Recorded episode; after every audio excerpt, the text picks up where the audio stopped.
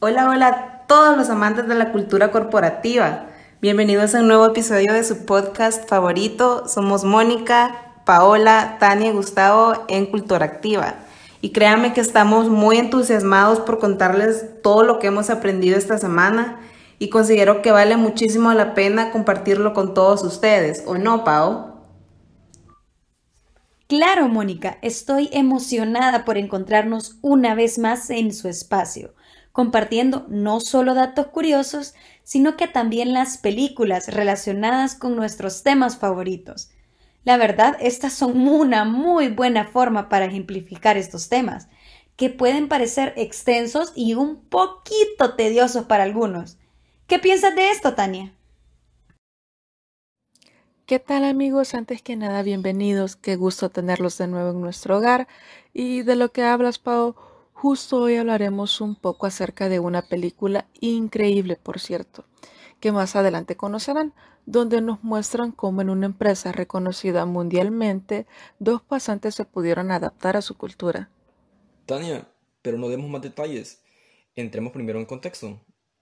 En el episodio pasado hablamos acerca de la cultura y los diversos aportes que varios autores dieron acorde a su definición tomando en cuenta que la cultura es la forma de cómo se realizan las diversas actividades dentro de una empresa, la cual se basa y se forma por un conjunto de acciones y pensamientos de los colaboradores. Ahora que saben qué sucedió anteriormente, Mónica, ¿por qué no les cuentas sobre lo que descubrimos de ese tema? Con mucho gusto, Gus. Bueno, pero para comenzar, les tengo una pequeña pregunta. ¿Sabían que la cultura organizacional tiene distintas dimensiones? ¿Qué? ¿Tiene dimensiones? ¿Cómo? ¿Cuántas? Hey chicos, esto es como en la serie de Loki. A ver, cuéntenme más. En serio, Moni, a ver, cuéntanos más acerca de esto. Pues sí, existen tres distintas dimensiones en donde se va manifestando genuinamente la cultura de una organización, ya sea de múltiples y diversas maneras que tienen que ver muchísimo con los niveles en los que la cultura se expresa, o más bien de las funciones que ésta cumple en cada momento. A ver, Gustavo, cuéntanos un poco cuáles son. Primero tenemos la identidad corporativa, es decir, el ADN. Segundo, el sistema de valores corporativos, cómo nosotros pensamos, cómo razonamos ante determinada acción. Y tercero, la unidad estratégica, es decir, la forma en que nosotros ejecutamos dicha acción. Esto sí es cierto, pero tenemos que dejar claro que para crear una buena cultura, los directivos deben tener en cuenta diferentes componentes internos, pues con el fin de alcanzar objetivos, transmitir los valores y ser mejores líderes de la organización. A ver amigos, comentarles que nos acaban de hacer una pregunta vía WhatsApp y se las leo así rapidito. Y dice, está súper interesante, dice, ¿a qué se refieren con componentes internos y qué significan cada uno de estos? Cuando hablamos de componentes internos, podemos encontrar como por ejemplo la historia de la organización, lo cual servirá para entender la cultura. En ella se encierran momentos emblemáticos de la vida de la organización que no solo sirven para explicar su evolución, sino que pueden constituir valiosas referencias para el presente. Así es, Gus, igual que la estructura y la organización interna, que implica la bondad de una organización que procura incorporar al personal como recurso adaptativo. La metáfora de la cultura se expresa a través del binomio O más RH, que esto quiere decir organización y recursos humanos. Miren, también están las relaciones jerárquicas, que estas pueden estar orientadas en función del grado en que los directivos orientan tanto sus esfuerzos como los de sus subordinados. Y estos orientados siempre a comportamientos que se caracterizan por iniciar, organizar y dirigir. Y esto va orientado también hacia las relaciones que prevalecen em, de las actitudes como escuchar, confiar, animar, entre otros. al igual que la identidad, que es el sentido de pertenencia, al modo que las personas que forman la empresa coinciden a la misma como un conjunto global del que todos forman parte sin división alguna. Y no nos olvidemos del grado de cohesión y configuración corporativa, en donde se valora la existencia de valores compartidos, cuyo consenso dependerá de la fortaleza o la debilidad de su cultura, la motivación, los incentivos y todas las variables que afectan el clima interno ¿Y qué nos puedes decir, Pau, acerca de la gestión de comunicación interna? Pues comentarte, Gus, que la gestión de la comunicación interna es esa orientación dominante.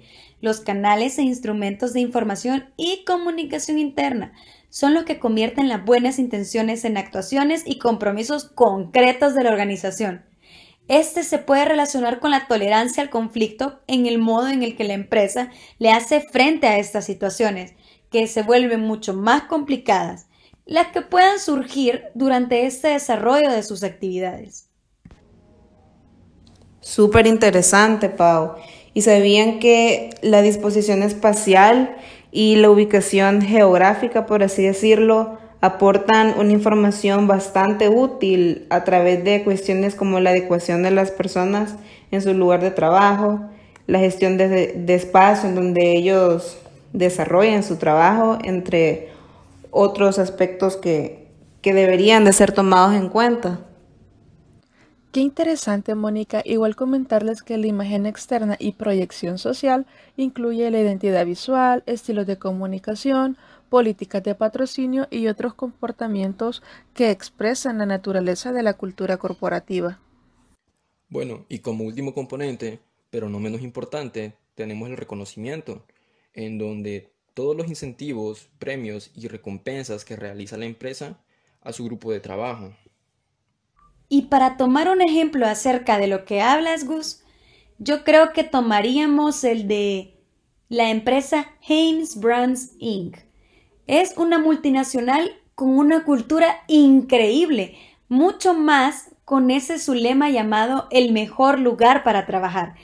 Y efectivamente hacen diferentes acciones para poder transmitir esto a sus colaboradores, desde el reconocimiento con un programa llamado El Más Pilas, donde reconocen a cada uno de los empleados que hacen muchísimas cosas buenas, hasta su filosofía de ser líderes guiados por sus valores, que se centran en la integridad, la inclusividad, la calidad, el compromiso y las recompensas. Ese es un excelente ejemplo, Pau. Y créame que es increíble cuando lo vemos en la práctica en nuestro día a día, al menos nosotros como comunicadores. Y bueno, para los que no lo han experimentado aún, tenemos la película de hoy que me recuerda que es tiempo de tu espacio de cultura divina. Así es, Mónica. Antes de que sepas mucho más acerca de esta película, ¿Sabías que la mayor parte de ella fue rodada en las instalaciones del Instituto de Tecnología de Georgia en Atlanta? Georgia, es increíble. Pau, creo que con esto nuestros amigos saben un poco más de qué hablamos. Así es, nos referimos a la película que se estrenó allá por el 2013 llamada Los becarios o aprendices fuera de línea. Esta consiste básicamente en dos amigos que, que son vendedores pero se encuentran sin trabajo porque han sido despedidos. Sin embargo, en una de esas ven que Google está, está realizando contratos de prácticas y por lo tanto entran a trabajar, pero se topan con que sus, sus jefes son mucho, mucho más jóvenes que ellos.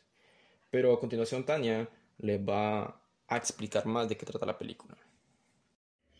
La película Los Becarios o Aprendices fuera de línea trata de dos hombres de más de 40 años de edad que han perdido su trabajo y llegan a la conclusión de que su problema consiste en no haberse adaptado y aprendido sobre las nuevas tecnologías.